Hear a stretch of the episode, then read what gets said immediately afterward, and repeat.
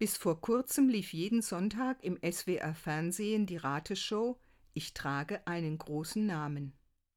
Aus allen Teilen der Welt waren Gäste eingeladen, die mit einer berühmten Persönlichkeit aus der Vergangenheit verwandt sind oder in einer engen Beziehung zu ihr stehen.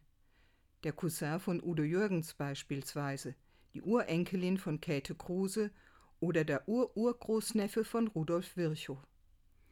Alle sind stolz auf ihre Vorfahren und erzählen, wie diese sich mit Können und Leistung einen Namen gemacht haben. Und sie achten darauf, dass der große Name mit Respekt ausgesprochen wird. Mein Name ist dagegen eher bescheiden, klein.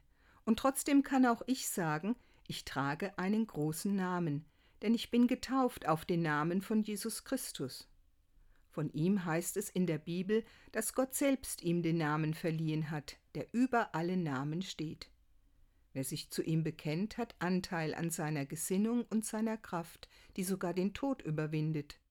Auch so lässt sich das Christsein verstehen.